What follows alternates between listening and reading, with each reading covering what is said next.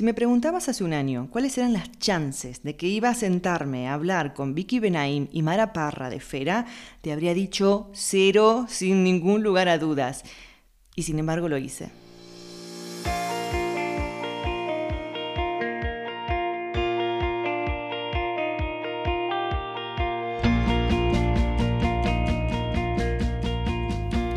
Fera es una marca de papelería y editorial argentina con proyección mundial que tiene mucho arte, mucha ilustración, mucho contenido, mucha, mucha curaduría y acaba de poner un pie en España buscando inspirar ideas.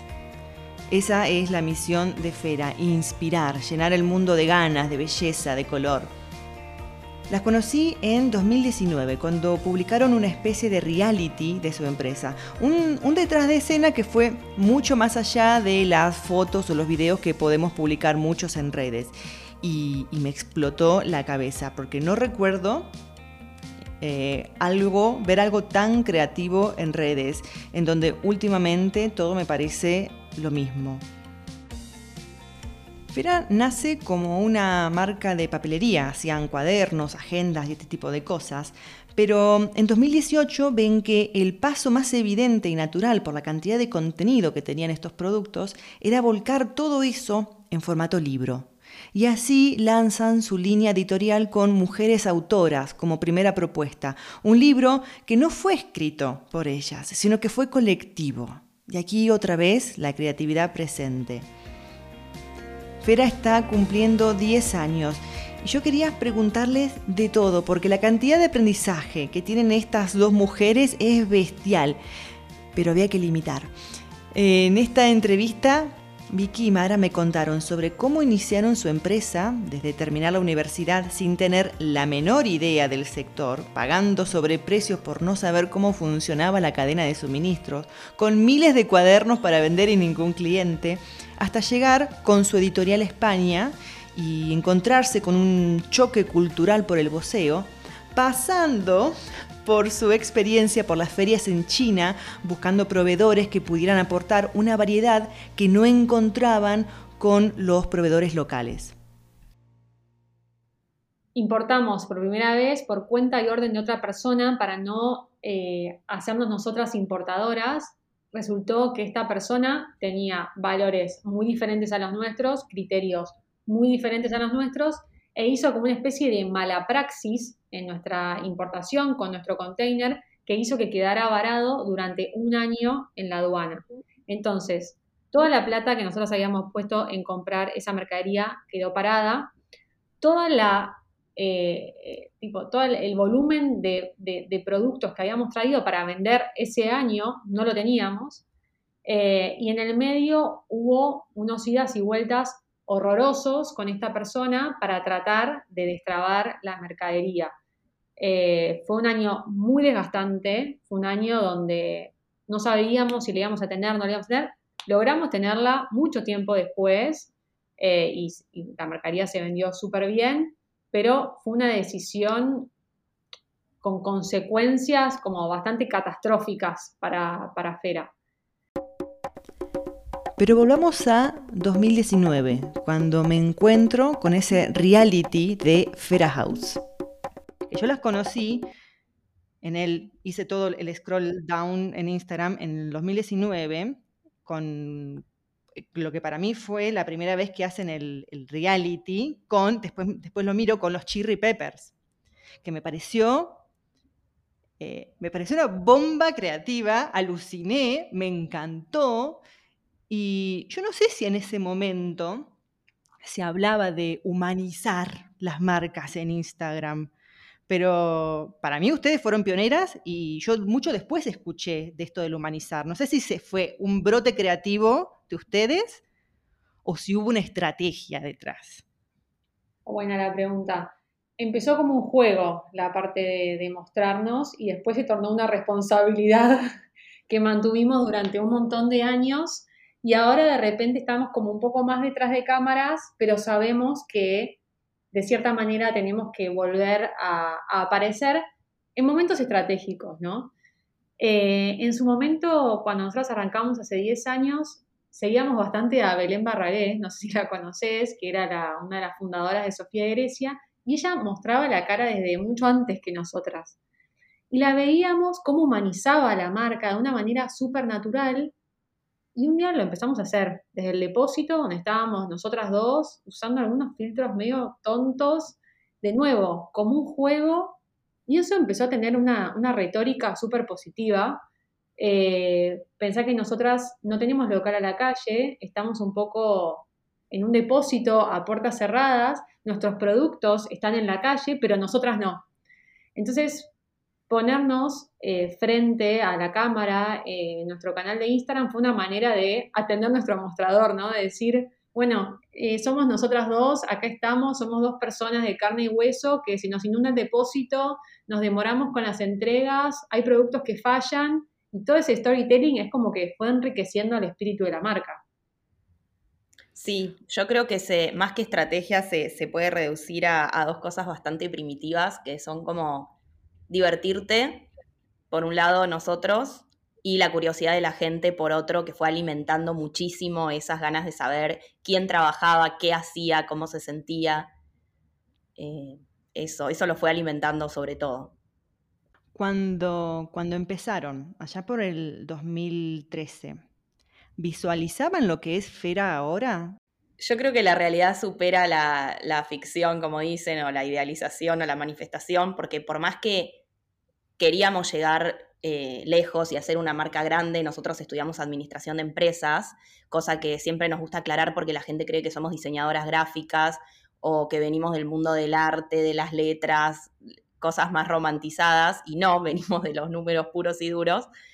Y, y, creo que nunca nos imaginamos que iba a ser algo tan lindo, por ejemplo, que iba a atravesar fronteras geográficas y ahora estamos en un montón de países, eh, llegando a lectoras increíbles en ferias del libro de otros países, eh, haciendo talleres para otros países. O sea, creo que nunca pudimos como dimensionar que se, iba, que se iba a sentir tan bien llegar a tantos lugares lindos. No sé vos, Vicky, cómo lo vivís.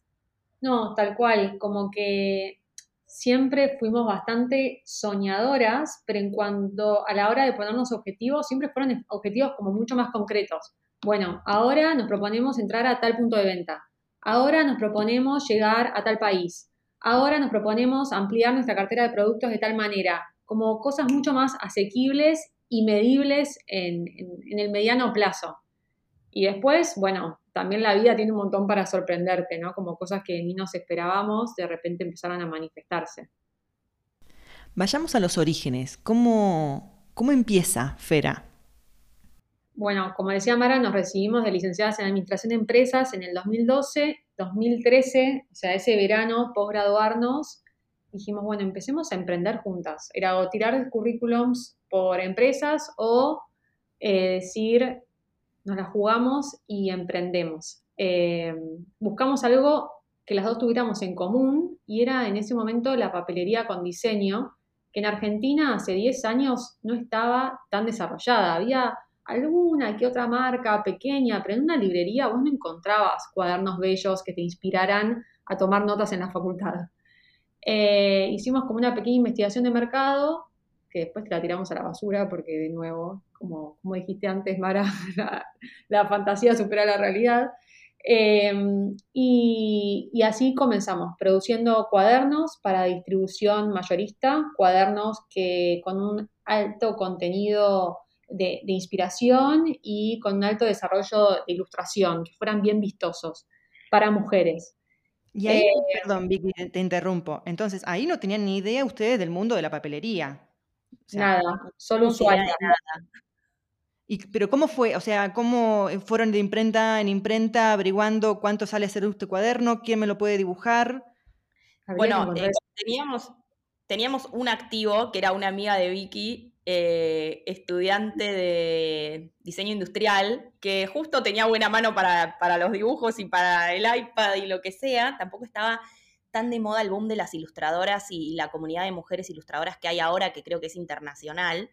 Eh, hace 10 años, entonces eh, esta amiga nos hizo los primeros diseños y fuimos sacando imprentas de Google pidiendo presupuesto y escuchá esta anécdota que es increíble. Con el correr de los años nos fuimos enterando que esas imprentas tercerizaban nuestros trabajos a otras imprentas más grandes y tardamos años en dar con el proveedor correcto, que era el, que le proveía, digamos, a las, a las papeleras, a las marcas de cuadernos y a las editoriales más grandes de Argentina. Años tardamos en dar con esos proveedores. ¿Estuvieron pagando Sí, ¿Más? el costo de empezar. El costo de empezar. Sobreprecio total. Y si bien la papelería tiene barreras de entrada bajas, hay cierto conocimiento eh, técnico que hay que, que hay que manejar, tipo cómo mandar los archivos a imprenta, cómo pedir presupuestos, las materialidades. No teníamos ni idea de nada yo todavía pienso en Guadalupe Mara, la diseñadora de preprensa de Rolta, que fue nuestra primera imprenta, lo que se ha haber reído más con nosotras y no teníamos ni idea de nada. O llorado. Pero hoy eh, tenían 22 años, 23. 22. Estaban, disculpadísimas. Ay, qué bueno, porque también eh, tampoco teníamos clientes. Teníamos malas imprentas y no teníamos clientes, ninguno cero. O sea, nosotros empezamos el emprendimiento con cinco diseños que hizo una amiga, o seis, cinco mil cuadernos que mandamos a hacer a esta imprenta, que los, a su vez los mandó a hacer a otro lado, y ningún cliente. Ningún cliente. La, ilusión siempre estuvo, creo que puede ser como la palabra clave de este episodio, eh, porque éramos unas inconscientes. Aparte, todo se demoró demasiado y terminamos yendo con, con una carriona a las librerías a ofrecer nuestros cuadernos totalmente fuera de temporada, tipo a fin de marzo. Acá las clases empiezan el, 1 de marzo, las compras se hacen en febrero para, empezar la facu, el cole. Y los libreros nos miraban como diciendo, bueno, sí, si querés dejarme un par en consignación, los probamos. Y en, noviembre te, y en noviembre te cuento. Claro. Fue siniestro el comienzo. Y el primer como pequeño gran salto fue ese mismo año, en agosto, el papá de Mara nos regaló la oportunidad de estar en una feria del rubro de la regalería, una feria muy importante que se hace en Buenos Aires, se llama Feria Presentes, donde van eh, regalerías y tiendas de diferentes rubros a la feria a comprar. Eh, y ahí fue nuestro primer pequeño gran salto porque conocimos clientes de, todo el país, vino una cadena muy importante y nos compró. O sea, nosotras estructura cero, pero como voluntad y ganas de crecer mil. Entonces, primero vino, como que capaz ahí, primero vinieron los clientes y después nos empezamos a acomodar y a armar nuestros procesos internos para saber cómo abastecer el mercado. Eh, pero bueno, desde ese entonces estamos en la feria siempre. Tenían las 5.000 eh, cuadernos de, en marzo y de marzo a agosto. ¿Habían vendido alguno o...? Habíamos vendido algunos en algunas ferias chiquitas que íbamos, ubicás las ferias de los barrios de diseño que son con mesa, eh, vendíamos como, bueno, nuestros amigos y familiares nos compraron cientos al comienzo, pero eso, bueno, llegaba después de seis meses se agota. Eh, habíamos vendido, pero seguíamos con bastante stock. Esa feria hizo realmente la diferencia, pero para que te des una idea, nuestros cuadernos no tenían código de barra y estas grandes librerías que iban o tiendas que iban necesitaban código de barra. Así que una noche estuvimos toda la noche pegando stickers de código de barra en la contratapa de los cuadernos para que se pudieran comercializar masivamente. Y volviendo a tu pregunta, fast forward al 2017 o 2018, nosotros ya bueno, habíamos sentado las bases, habíamos empezado como a tener mayor alcance a nivel país, teníamos esta comunidad en redes sociales que, de la cual recibíamos mucho feedback y siempre con este slogan de Inspiring Ideas y con esta gran habilidad para crear contenido, ¿no? Nuestros cuadernos siempre tenían una sorpresa, una frase, un mensaje. Habíamos empezado a hacer agendas que también, como con mucho contenido que te hablaba. Y un poco fue como, che, llevar esto a, los libros es como el siguiente paso, es como volcar toda nuestra capacidad para crear contenido en un soporte que es puro contenido, eh, ilustración en nuestro caso. Y ahí Mara hizo un curso acá, ¿no? Acá y otro afuera de edición de libros como para empezar a adentrarnos en el mundo y ahí nació la línea editorial, ¿no? Sí, la verdad, la verdad es que yo me postulé a una maestría de escritura creativa, no entré y se me cayó el mundo y dije, ¿qué carajos hago? Y buscando cursos que reemplacen eso, encontré un curso de gestión editorial y dije, bueno, no es escritura, pero se parece, qué sé yo, y me voló la cabeza. Y dije, wow, el mundo del libro es eh, tiene lo mejor de mis dos mundos, ¿no? Como la empresa y la creatividad, o la empresa y la cultura. Y ahí le dije a Vicky, tenemos que hacer eh, libros. Después fui, hice un curso en la Complutense eh, de Madrid y, y después el resto es historia. Ahora vuelvo al tema de los libros, pero yendo, volviendo atrás otra vez, em, esto de, ustedes se, enfocaban en los mayoristas, no en minoristas.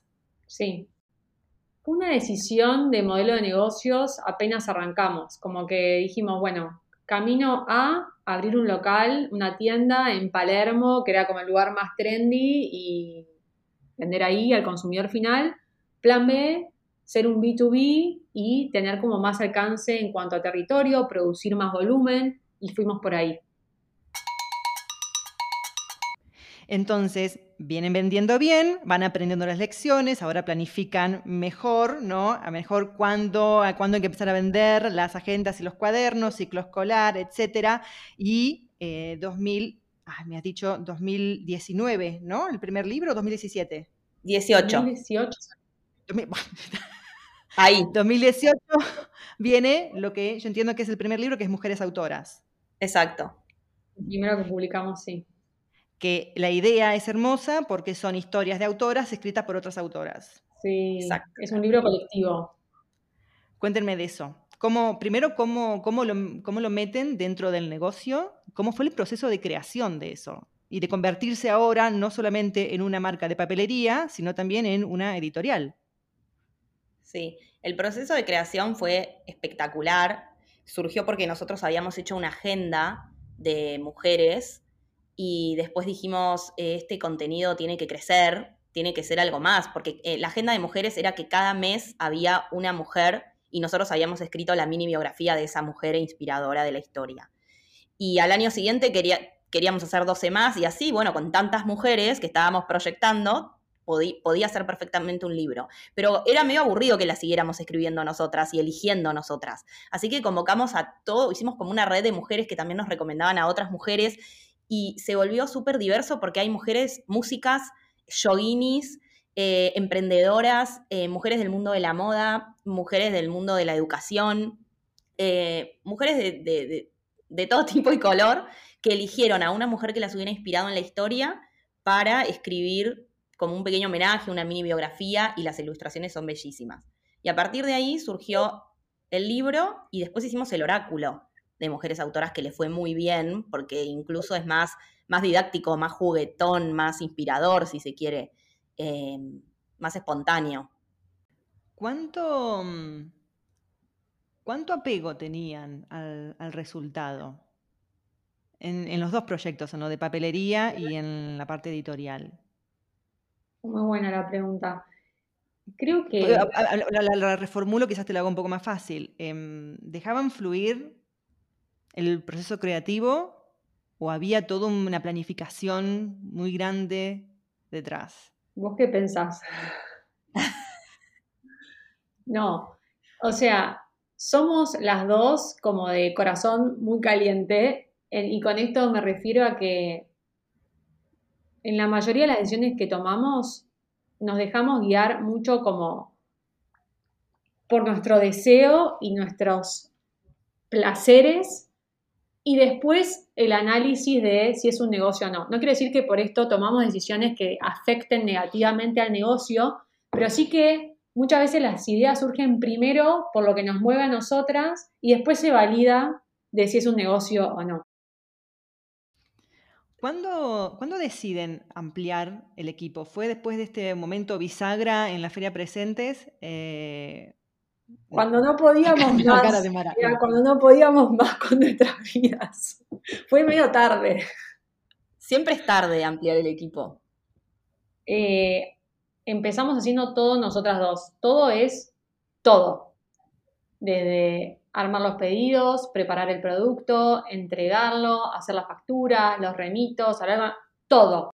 En un momento nos empezamos a preguntar dónde agregamos verdaderamente valor, porque de una jornada laburábamos mucho más que ocho horas, laburábamos todo el día, pero si la gran parte de ese día Mara se la pasaba cortando imanes o yo entregando pedidos, esa era una tarea muy fácilmente reemplazable, ¿no? Por otra persona. Y nosotras capaz de dedicarnos más a pensar en, bueno, ¿qué productos vamos a lanzar? ¿A qué puntos de venta vamos a llegar?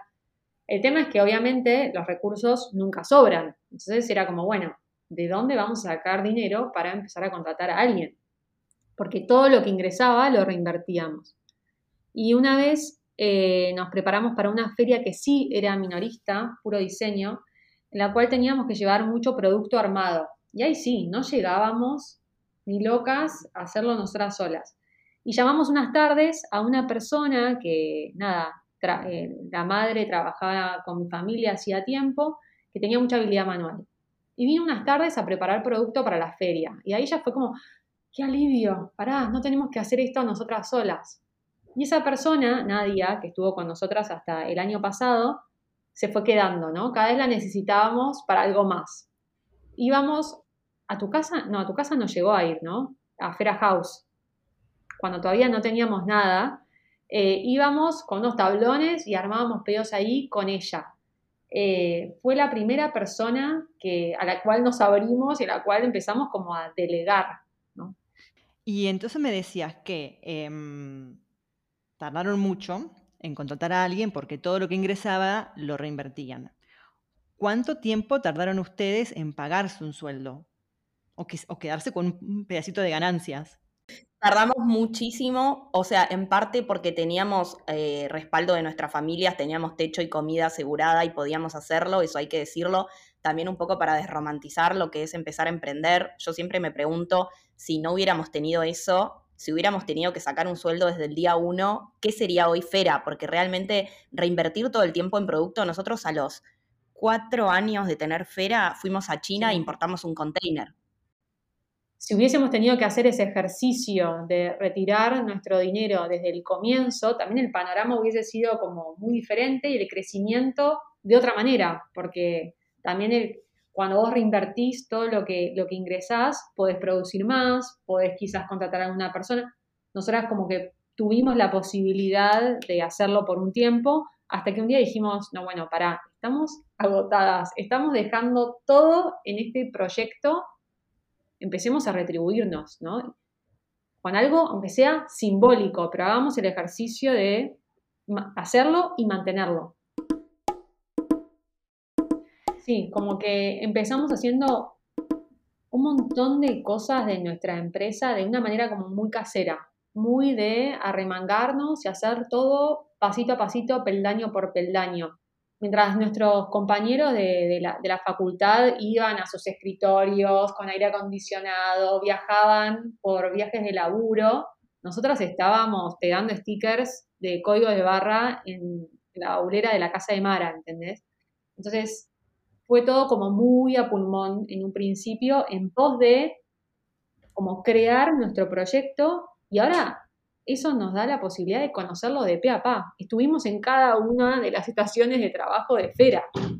¿Y mm, qué, creen ustedes que fue lo que mm, las lo principal que las ayudó a crecer? ¿Hubo algún mm, la feria esta presente fue un momento de bisagra, me habías dicho. ¿Hay algún otro momento que haya significado un impulso grande en o reconocimiento de marca o en ventas? Bueno, podemos ir pensando un par, ¿no? Pero uno fue sin duda también cuando empezamos a incorporar vendedores en la calle que hacían un trabajo, o sea, mientras nosotras estábamos en lo que era Fera House, digamos, eh, pensando nuevos productos, armando pedidos, había gente por, por nosotras que estaba vendiendo y defendiendo la marca en la calle en territorios que nosotras no alcanzábamos. Eso nos dio como mucho alcance. Y una más reciente, de 2020, fue, eh, o sea, toda nuestra rápida, sí, nos reinventamos eh, para pasar a todo el negocio a venta digital en pandemia, que un poco lo pudimos hacer por todos los años de, mucha experiencia en redes que teníamos, Pero otra cosa maravillosa que pasó en ese periodo fue que muchas em, mujeres emprendedoras de países latinoamericanos nos contactaron para empezar a importar Fera a sus países. Fue increíble porque no las salimos a buscar y ellas tampoco pertenecen típicamente a la industria del libro, sino que un poco estaban reconfigurando sus vidas a partir del aislamiento y empezaron a, vender inspiración, que es lo que es Fera, online en sus países y todas a 2023 crecieron muchísimo. Eh, hicieron crecer Fera en esos países, armaron una red de distribución, o sea, eso fue algo increíble, que, que son como unas réplicas de Mara y Vicky en otros países porque también se han vuelto como amigas y les interesa el tarot y participan de nuestros talleres. O sea, es como una comunidad latinoamericana espectacular.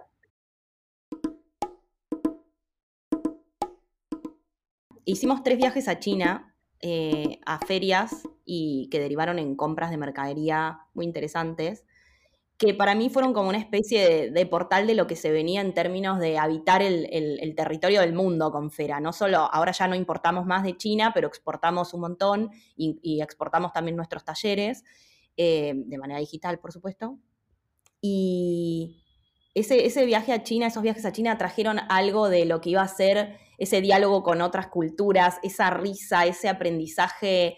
Eh, interconectado, mismo nosotras, o sea, por favor, la parva de anécdotas que tenemos de esos viajes a China, eh, ese aprender a negociar, ese comprender cómo, cómo son los negocios en otro país, aunque sea un país vecino como Chile o Uruguay, funciona distinto a Argentina y hay que entenderlo para poder entrar. Eh, yo creo que hay algo de eso, de lo internacional vivido, no como acumular millas, conozco no sé cuántos países, sino como habitar esos espacios que está buenísimo. Contame, de eso. ¿Cómo, ¿En qué momento deciden eh, ya salir de esta imprenta que se dan cuenta, supongo, que eh, lo, terciarizaba eh, con otra y, de repente ahora se van a China? ¿Cómo, fue eso? Em, un poco la idea de ir a China surge por la, una necesidad de diferenciación, ir a buscar diversidad de formas para nuestros productos, ¿no? Bueno, nosotros acá a nivel nacional tenemos la posibilidad de hacer una taza, que también vendemos como complementos, ¿no? Una taza de una manera determinada y es un poco difícil salirse de esa forma. En cambio, vos vas a China la taza que vos soñás se puede hacer realidad porque podés elegir la forma, el material, cuántos colores de diseño tiene, con dorado, con plateado, con olor, con packaging. Digo, el universo es infinito entonces, un poco fuimos a eso, a buscar diferenciación. De nuevo, fuimos con una mano delante y una atrás, la primera vez sin entender absolutamente nada de la idiosincrasia china, por eso tenemos tantas anécdotas. Eh, y fuimos y los volvíamos locos, porque vos vas a Canton Fair, que es una feria enorme, enorme, enorme, enorme, muy organizadas, igual nosotras fuimos para ese viaje, y veíamos exhibido en el stand del proveedor una taza. Entonces nosotros íbamos, nos sentábamos con el chino y le decíamos, bueno, a mí esta taza me gusta, pero quiero hacerla dos centímetros más alta, con la asa un poco más chica, que acá tenga mi diseño. Bueno, fuimos a conquistar América, ¿viste? A, China. Eh, y la verdad que tuvimos un montón de altibajos, pero cuando el producto llegó acá, era verdaderamente diferenciado, era verdaderamente se, destacaba en la góndola, en la vidriera o donde fuera. Eh, luego no lo pudimos mantener porque las importaciones se, complicaron un montón, mismo los costos en China aumentaron un montón y ahora estamos resolviendo todo a nivel nacional, eh, pero bueno, no descartamos como que vuelva a ser una posibilidad en algún momento. Visitamos también fábricas, que es un flash, es un flash. Las fábricas chinas son inmensas y los chinos trabajan en chancletas, o sea, cero seguridad laboral. Eh, y almuerzan ahí, esos, esos tienen como esos, son bien comunidad, los llevan en combi a trabajar a las fábricas, los vuelven a sus casas, ellos son muy hospitalarios y nos daban una comida con pescados, nosotros somos vegetarianas, y nos daban unas comidas donde a los pescados se les veían los ojos y a nosotros nos impresionaba un montón, pero su hospitalidad era increíble. Quiero contar una anécdota de China buenísima, que es la primera vez que fuimos, en China está como prohibido eh, Google. No hay Gmail no hay YouTube y no hay todo lo que dependa de, Google, ¿no? O por lo menos así era hace unos cuantos años. Y nosotros no lo sabíamos. Entonces llegamos y de repente no podíamos trabajar, no podíamos mandar un mail de trabajo a, clientes de Argentina. Nos andaba Hotmail, curiosamente, que era nuestro mail personal. Entonces le teníamos que mandar eh, al novio de Vicky, eh, le pedíamos que entre a nuestro Gmail de, Buenos Aires, nos diga, nos reenvía el hotmail y nosotros a él le, respondíamos, decile tal cosa o copiar y pegarle esta respuesta tal. Hasta que en medio de la feria Cantón fuimos a Hong Kong, donde hay otra feria y Hong Kong es libre, entonces ahí sí nos pudimos bajar VPN para derivar los datos a otro país y poder, o sea, como desde esas cosas, como llegar a China y no poder trabajar virtualmente, a, bueno, la que le pasó a Vicky, que es genial, que se bajó del subte y se tomó un taxi. Pues la tengo que contar. Claro, es muy difícil comunicarse. Eh, y es un país como que te desconcierta la primera vez que llegas. Entonces yo llegaba a lo, volamos en diferentes vuelos, yo llegaba a la noche eh, y obviamente a mí en el exterior, cuando todavía no había Google Maps, no me gustaba tomarme taxis porque siempre sentía que eran un secuestro. Entonces en el aeropuerto me fui en subte con la valija me bajo del subte y digo, bueno, ahora sí, no sé a dónde estoy, no tengo internet, no tengo nada, me tomo un taxi. me tomo un taxi, le muestro la dirección del hotel, se me ríe, arranca y a los 20 minutos frena. A los 20 metros frena. Había llegado al hotel.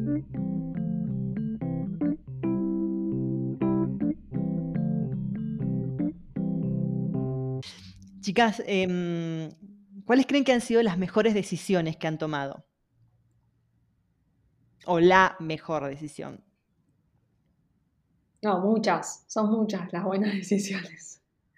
Bueno, no sé por dónde empezar, pero por un lado, como formar equipo, eh, esta, esta visión como un poco sesgada o artesanal que teníamos en un comienzo de lo podemos hacer todos solas, eso es una mentira como que cada vez tratamos de ser mucho más asertivas en ver, bueno, qué gente necesitamos en nuestro equipo, qué roles queremos delegar, a dónde queremos destinar nuestro tiempo, ¿no? Eso es, eh, nos permite seguir creciendo.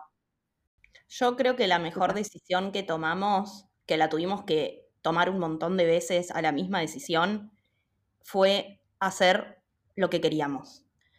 Nunca me voy a olvidar a mi señor padre, que al principio tenía los ojos muy puestos en nuestro emprendimiento deficiente comercialmente hablando, diciendo, ustedes tienen que hacer cuadernos de River y Boca, dos equipos de fútbol, decir, el Barça y el Real. Ustedes tienen que hacer cuadernos de River y Boca para, para vender mucho, para sustentarse, para, porque estos cuadernos de diseño, evidentemente, son de nicho. Y nosotras no. No tenemos que hacer cuadernos de River y Boca, pero a la vez pagame el alquiler, ¿entendés? O sea, yo voy a hacer el cuaderno del perrito, del gatito y de la florcita con la frase en inglés, aunque no me alcance para nada, ¿no? Era como, y persistimos en eso un montón de veces, tuvimos que tomar esta decisión de distintas maneras, entre priorizar lo comercial, lo taquillero, lo masivo, o, o lo artesanal, lo curado, hasta que eso empezó a volver se armó un mercado, lo empezó a valorar, nosotros también refinamos los productos que hacíamos, los diseños, las ilustradoras, y eso se volvió como, hicimos un match con un público, ¿no? Pero persistir en nuestra curaduría, en nuestra, sí, fue como la mejor decisión. Y una más en línea con eso es que me parece que somos bastantes arriesgadas en el buen sentido de la palabra. Apenas empezamos, la verdad, tirarnos a la pileta tenía un costo bajísimo, ¿no? Si nos equivocábamos, bueno, ok, pivoteábamos fácil y el costo era relativamente bajo. Hoy equivocarnos tiene como varios ceros atrás, tenemos personas de las cuales somos responsables eh, en, en su trabajo, tenemos una marca que defender, sin embargo, somos bastante arriesgadas por ejemplo, el último movimiento como grande que hicimos fue desembarcar en España, eh, que fue algo que buscamos durante, diría que un año o más. Y estando en Buenos Aires, exportar a España, tratar de desarrollar la marca allá, buscar la plaza allá, digo, tiene un riesgo enorme, podríamos estar también como más cómodas acá y sin embargo vamos en busca de eso porque creemos que tiene un beneficio en un montón de sentidos, ¿no? Eh, hablemos del desembarco en España. Em, ¿Vienen solo con la línea editorial o también papelería? Línea editorial y agendas. No toda la papelería por ahora. Pero una anécdota muy graciosa del, inicio del, desembarco en Fera España, cuando empezamos a ver cómo, con quién, qué distribuidor, si qué había que hacer, si una se tenía que mudar, bueno, eso nunca lo, barajamos, pero eh, todas las cuestiones, hubo una distribuidora que nos dijo si eventualmente pensábamos en, voy a poner comillas, traducir nuestros libros al español de España. Imagínate cómo llegamos. Y nosotras, pero eh, tipo en México y en Colombia nunca nos pidieron esto. ¿No? Como el choque de decir, tus libros vocean y acá hay un mercado editorial muy consolidado, muy fuerte, que incluso un editor colega que nos alentó mucho a llegar a España nos dijo, sus libros son espectaculares en Argentina, pero en España toda la industria editorial tiene mucho nivel. Ojo con eso, porque acá somos muy prestigiosas porque materialmente tomamos decisiones como lujosas en términos materiales de la papelería de los cuadernos. Pero en España una tapadura es lo común y acá es una excepción. Entonces, bueno, entramos eh, bien de vuelta, como digo, hoy con una mano adelante y una atrás. Eh, no teníamos nada, nada conquistado más que muchos mensajes de, de, lectoras del otro lado del charco diciendo, envían a España, envían a España, ¿cuándo en España? Eso sí, esa semilla sí pero el resto, atravesar la etapa de distribución y demás, es todo un desafío. Claro, otra que la maestría de escritura creativa, esa nos bochó y nos dijo, no, el perfil de ustedes no va con nosotros, pero sí van más con esta otra distribuidora. Y nos reunimos, hubo match y a fin del año pasado llevamos las primeras unidades para em-, que empezaran a ser distribuidas por toda España. Ahora, las, las, ¿cómo funcionan? Las autoras de los libros, ¿ustedes van con la propuesta o admiten autores que vengan y envíen su propuesta a Fera y ustedes seleccionan? Me encantan las preguntas, son, muy bien. Eh, Tremendas. La verdad es que recibimos muchas propuestas por mail eh, de hola, soy profe de yoga, tengo ganas de escribir un libro, pero también la realidad es que creo que la tasa de de avance de proyecto de esos mails espontáneos que recibimos es o muy, muy baja o nula. Creo que se me viene a la mente muy poquitos casos. Solemos crear libros con gente que ya conocemos, con gente que nos rodeamos, que capaz tomamos un curso, que las conocemos de otras esferas y que de repente tiene la necesidad de hacer un libro y nosotras justo queremos abordar ese tema de ese know-how que tiene esa persona, nos reunimos y vemos si hacemos match. Eh, es muy raro que, pero porque también tenemos la posibilidad de hacer quizás 10 libros al año como mucho. Entonces, son proyectos que, seleccionamos muy cuidadosamente, no solo por el tema que queremos publicar, sino también con la gente que queremos trabajar. Han aprendido un montón de cosas, evidentemente, en este tiempo, porque son un poco kamikaze también. Más allá de la planificación y todo, eh, ustedes se largan, que está buenísimo. Em, Dos preguntas entonces relacionadas con esto. ¿Cuáles han sido los principales aprendizajes en estos 10 años y qué, qué consejos tendrían para un emprendedor hoy?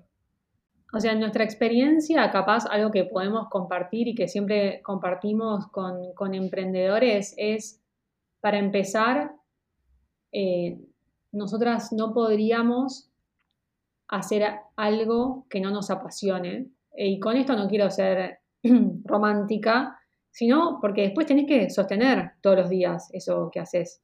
Entonces, si vos no estás enamorada del producto que creás o del servicio que brindás y lo haces simplemente por temas económicos o porque es rentable, me parece que es difícil de sostener en el tiempo, ¿no? Em, y después un poco, creo que ser de, de plastilina. Vos podés planificar, vos podés como tener tus metas, setearte corto, mediano, largo plazo, pero después hay un montón de factores externos que muchas veces no dependen de vos y es eso, ¿no? Como aprender a, ser más maleable y decir, bueno, ok, eh, este proveedor no me está respondiendo como yo quiero, a las fechas que yo deseo, ¿qué hago con esto que está sucediendo? Como, bueno, aprender a, ser más maleable y a pivotear cuando no es por ahí. O cuando la expectativa realidad eh, empiezan a disociarse. Y sí, a mí también se me viene la palabra paciencia, porque cuántas cosas que deseamos tener ya, trabajar con tal ilustradora muy codiciada, argentina o internacional, vender en tal plaza, tener tales, llegaron con el tiempo. Y al principio era como una frustración tremenda, porque no, no me contesta los mails, no, me dijo que no este proyecto, fui a vender a Rosario y no vendí nada. Y años después estamos con esa ilustradora en ese país, en esa ciudad es la que más vendemos. Entonces, hay un montón de cosas que después, si vos seguís en el caminito, llegan. Como que la primera puerta que se te cerró no significa que no tenés que seguir en el camino. Definitivamente.